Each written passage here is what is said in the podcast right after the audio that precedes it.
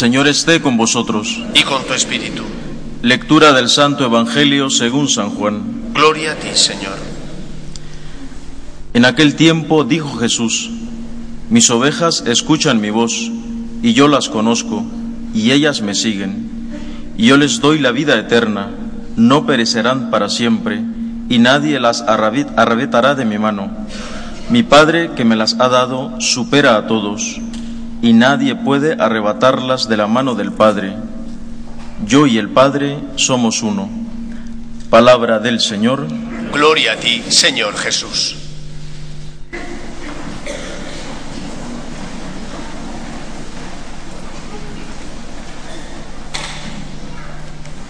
Queridos amigos, la semana pasada, si os acordáis, el Evangelio ponía ante nuestros ojos la imagen, la situación de la pesca milagrosa.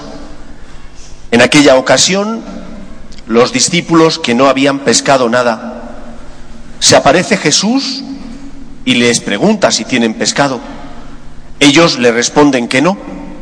Y entonces Jesús les dice que echen la red otra vez a la derecha y que obtendrán pescado.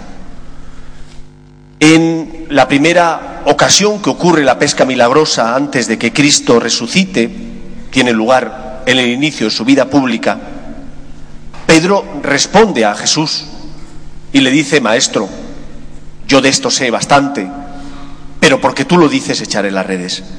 Mientras que la semana pasada, en ese mismo Evangelio, Pedro acepta, es dócil a lo que el Señor le dice. Y os comenté cómo esa transformación que había tenido lugar en el corazón de Pedro vino motivada porque el Señor había ido trabajando su corazón. Y el Señor se sirve de todo, de las caídas. El Señor se sirve también de los éxitos, de los momentos de luz.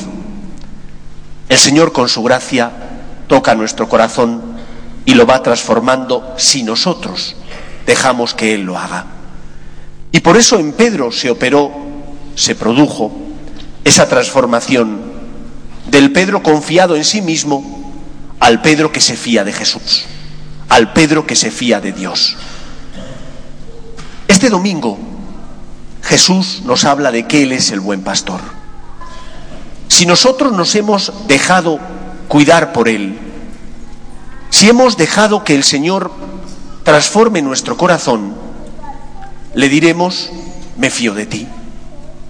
Por el contrario, si no se ha dado en nosotros ese cambio, porque por más que el Señor lo ha intentado, tú te has resistido, en lugar de aceptar lo que el Señor te pida, aunque no lo comprendas, lo que harás serás rebelarte contra Él. ¿Cómo se produce ese cambio en nuestra vida? Ya digo que el Señor se sirve y se aprovecha de todo acontecimiento, tanto humanamente bueno como negativo. Él, con su gracia, va transformando nuestro corazón. Pero hay instrumento imprescindible, que es la escucha. El buen pastor habla a sus ovejas. Aquella oveja que quiere ser sorda no hará caso a lo que el pastor le dice. En la vida que nosotros vivimos, en esta sociedad en la que estamos, a veces no tenemos tiempo para lo importante, porque vivimos una vida que nos exige constantemente ir de aquí para allá. Hace un rato confesaba a una madre de familia y me comentaba ella su angustia, porque no llega a todo, porque tiene que trabajar fuera de casa, dentro de casa, tiene que recoger a los hijos, y eso que ella decía que su marido le ayuda mucho, pero que no llega a todo. Y esa experiencia de esa mujer es la de todos nosotros. No llegamos. Hay tantas obligaciones, tantas cosas que tenemos que hacer, que al final pierde siempre el mismo. Y ese mismo siempre es Dios. Y siempre pierde Dios porque Dios parece que no reclama, porque Dios parece que no exige, porque Dios respeta tu libertad. Por eso, queridos amigos, tenemos que preguntarnos, ¿Estoy escuchando a Dios? ¿Estoy escuchando la voz de Jesús? ¿Cómo te habla Jesús? De forma eminente por medio de su palabra, la escritura. También se sirve el Señor por medio del instrumento del Papa y de los obispos, el magisterio auténtico, de aquellos que Él ha puesto al frente de la Iglesia, a los cuales dijo, el que a vosotros os escucha, a mí me escucha. ¿Habéis leído la última exhortación apostólica del Papa Francisco? Dios nos habla por medio de ella, pero no. La realidad es que, salvo una minoría, nadie lee lo que el Papa publica. Porque no nos viene bien, por pereza o porque no nos los dan fácil. Si nos dieran los documentos y llegaran a casa, como llega a veces el periódico, pues a lo mejor lo leeríamos. Pero la realidad es que no solemos leerlo. Cristo te habla también por medio de la oración. Pero muchas veces nuestra oración no es verdadera oración, porque venimos a pedir. Eso sabemos hacerlo muy bien. Porque venimos a pedir al Señor que ayude a los nuestros. Es bueno y también sabemos hacerlo. Porque a veces damos gracias, es cierto. Yo creo que poco a poco vamos cayendo en la cuenta a base de que lo insistimos los sacerdotes, que tenemos un deber de gratitud para con Dios. Pero nos cuesta mucho agradecer. Normalmente pedimos y solo pedimos. Pero nuestra oración es verdadera oración. Santa Teresa de Jesús decía que rezar es pasar largos ratos tratando de amistad con aquella persona que sabemos que nos ama. Pasar largos ratos tratando de amistad. Eso significa hablar, pero también escuchar. Cuando después de muchos años o meses tú coincides con algún amigo y os tenéis que poner al día para contaros todo lo que ha ocurrido, se supone que se entabla un diálogo donde tú hablas, pero también escuchas donde tú escuchas lo que te dice el otro, no solo hablas tú. Y yo tengo la impresión de que a veces nosotros, en lo que llamamos oración, que es oración, con Dios o a Dios, no le dejamos que nos hable. Solo hablamos nosotros. Mira, Señor, dame esto. Señor, acuérdate de mis hijos. Mira, te traigo esta necesidad de esta persona que está sufriendo, que está bien. Pero ¿le escuchamos?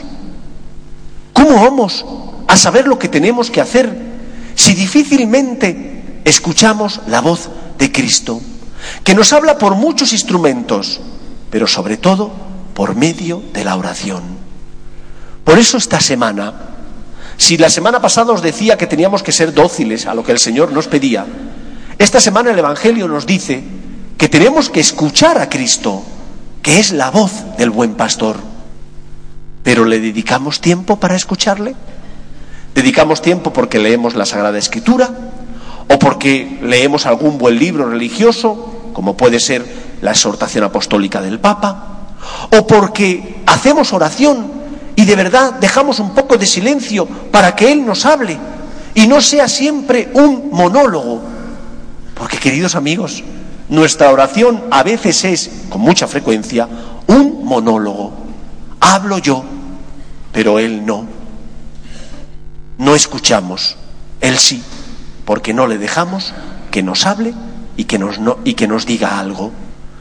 Por eso, queridos amigos, tenemos que recapacitar y tenemos que intentar cambiar si no lo estamos haciendo bien. Jesús quiere llevarte a la verdad, quiere iluminar tu vida con tus luces y sombras, con tus cruces, con tus problemas, quiere sanar tus heridas, quiere darte una palabra de aliento, pero se topa con el obstáculo de que tú no le dejas que hable. No hay verdadera oración, no hay diálogo, no hay un tiempo en el que tratas de amistad con Él. Hay un tiempo en el que pides, en el que a lo mejor incluso das gracias, pero difícilmente escuchas. Tendríamos que cambiar, escuchar porque el Señor nos habla. ¿Y cuántas veces, cuando hemos hecho un poquito de silencio en nuestra oración, escuchamos lo que Él nos dice para que guíe nuestras vidas. Por eso, queridos amigos, aprendamos y seamos dóciles a lo que el Señor nos dice. Pero para escucharle es imprescindible que haya silencio y que nosotros dejemos que Él nos susurre y nos diga lo que tiene que decirnos. Y en segundo lugar, en el Evangelio al final, Cristo dice que no se perderá a aquellos que son de su Padre. Tenemos que tener esperanza, porque el pecado ha sido crucificado en la cruz. Hemos sido liberados. Y aunque caigas, el pecado no tiene la última palabra en tu vida. El amor de Dios es mucho más grande que el poder del mal. Por eso cuando caigas, acude a Jesús, que está esperándote en el sacramento del perdón. Y si te has confesado y estás en gracia, acude a recibirle en la Eucaristía, para que Él te dé su alimento, su vida divina, y pueda mover tu corazón para que ames, para que ayudes a los que están a tu lado, para que en definitiva, siguiendo sus palabras, cumplas y hagas siempre su voluntad. Somos un pueblo de esperanza, porque hemos sentido que Dios nos ama y nos quiere, y porque sabemos que el pecado no tiene la última palabra. Escuchemos al Señor para que Él dirija y guíe nuestra vida, nuestros pasos. Nos ponemos en pie.